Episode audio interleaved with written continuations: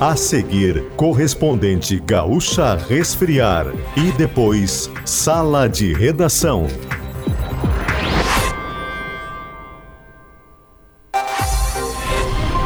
Reunião com o governo gaúcho, o Procurador-Geral do Trabalho apresenta acordo de cooperação e cobra que envolvidos em caso de trabalho análogo à escravidão na Serra sejam responsabilizados. Integrantes do movimento dos trabalhadores rurais sem terra ocupam o pátio do INCRA em Porto Alegre. Ministério Público denuncia por feminicídio homem que matou companheira grávida logo após ser solto em Uruguaiana.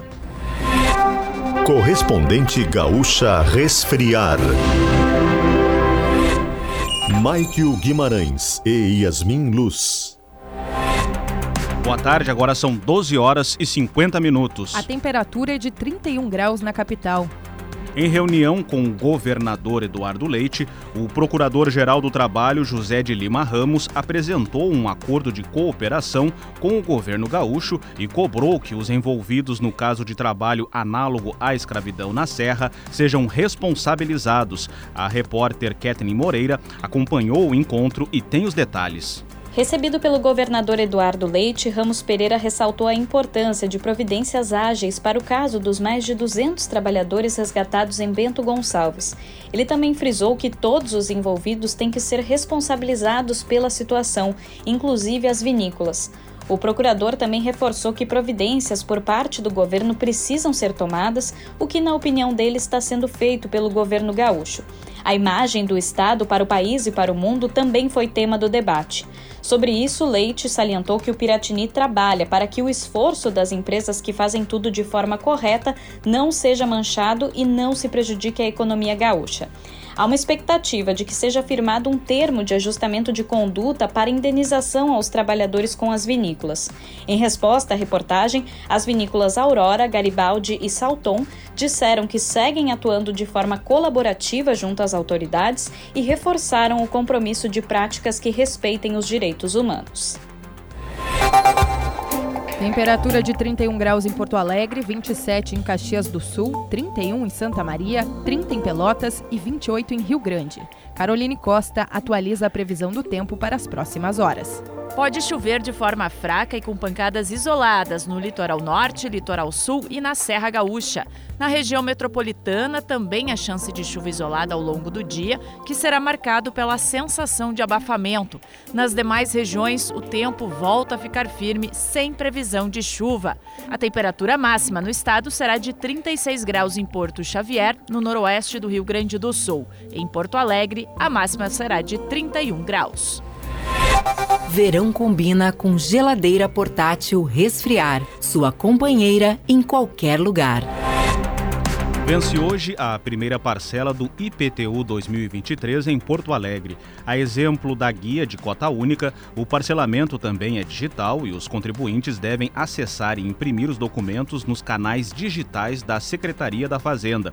Quem não quitou o IPTU em cota única teve automaticamente o imposto parcelado em até 10 vezes.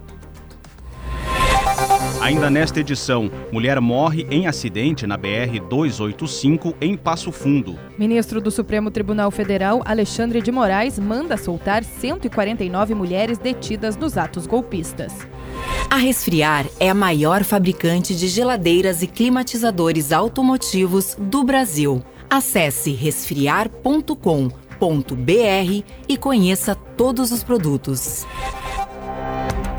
Uma mulher morreu em um acidente nessa manhã na BR-285, em Passo Fundo. Segundo informações da Polícia Rodoviária Federal, um veículo tentava acessar o trevo e foi atingido por um caminhão. A passageira do carro, Ilé Maria Parisotto, morreu no local. A motorista foi conduzida ao Hospital de Clínicas. Uma menina de um ano e meio morreu após se afogar na piscina de casa no bairro Santo Afonso, em Novo Hamburgo. A criança chegou a ser levada ao Hospital Geral, onde faleceu na tarde passada. A polícia investiga o caso. O nome da criança não foi informado. Morreu o detento ferido em incêndio no núcleo de gestão estratégica do sistema prisional em Porto Alegre.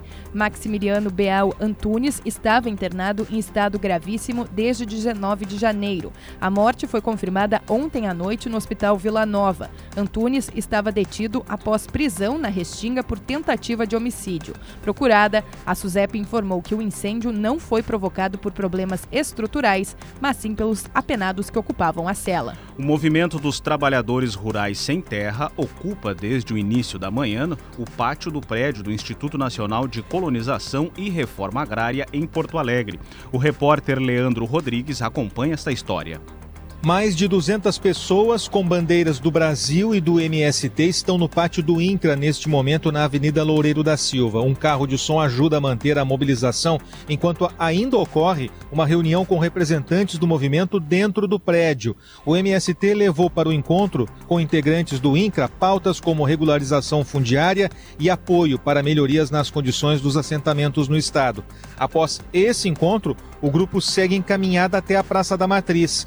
Esse deslocamento estava previsto para o meio-dia, mas atrasou devido ao prolongamento do encontro, já que a pauta de reivindicações tem 23 itens, todos sendo discutidos em detalhes. Não há uma previsão para o fim dessa reunião ainda. O Piratini confirma que haverá uma reunião dos movimentos sociais com o governador Eduardo Leite no final da tarde.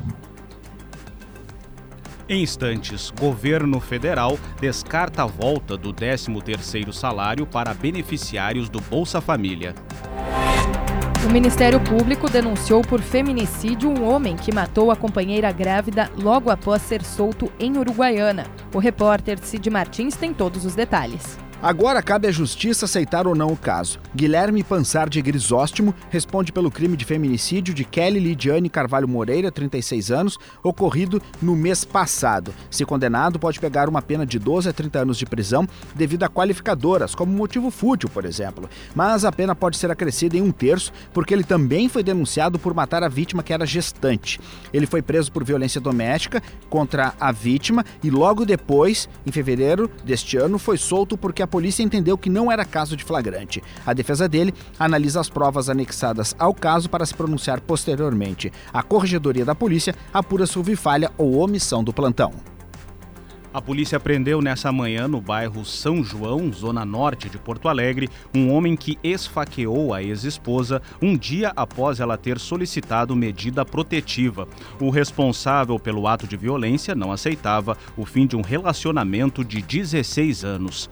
Agora em Porto Alegre, 31 graus, 12 horas e 57 minutos. O ministro do Supremo Tribunal Federal, Alexandre de Moraes, determinou a soltura de 149 mulheres presas pelos atos golpistas no dia 8 de janeiro em Brasília. As mulheres terão que cumprir medidas cautelares, como recolhimento domiciliar no período noturno e nos finais de semana. Elas serão monitoradas por tornozeleira eletrônica. Essas mulheres já foram denunciadas pela Procuradoria-Geral da República processos pelo crime de incitação ao crime e associação criminosa, que somadas podem chegar até três anos e meio de prisão. O presidente Lula assinou uma série de ações focadas no Dia Internacional da Mulher. Algumas das medidas têm foco no emprego e independência financeira da mulher. Será editado também um decreto prevendo a regulamentação da cota de 8% da mão de obra para mulheres vítimas de violência em contratações públicas na administração federal direta, autarquias e fundações. O projeto de lei para promover a igualdade salarial entre homens e mulheres que exerçam a mesma função prevê medidas para que as empresas tenham maior transparência remuneratória e para ampliar a fiscalização e o combate à discriminação salarial. O texto será enviado ao Congresso. Foi assinado ainda decreto que trata da distribuição gratuita de absorventes no SUS. Na área da educação e esporte, será anunciada a retomada das obras de mais de mil creches com obras paralisadas e um decreto que determina a licença maternidade para integrantes do Bolsa Atleta. O ministro do Desenvolvimento e Assistência Social, Wellington Dias, afirmou que o governo federal não vai retomar o pagamento do 13º salário para beneficiários do Bolsa Família. A parcela extra do benefício foi paga apenas em 2019, no primeiro ano do mandato de Jair Bolsonaro. Segundo o ministro, o objetivo do governo é proporcionar geração de emprego e renda para que a população tenha acesso a direitos trabalhistas. Verão combina com geladeira portátil resfriar, sua companheira em qualquer lugar. Você encontra o correspondente Gaúcha Resfriar na íntegra, além do conteúdo completo das notícias e reportagens com fotos e vídeos em GZH. A próxima edição será às 18 horas e 50 minutos. Uma boa tarde.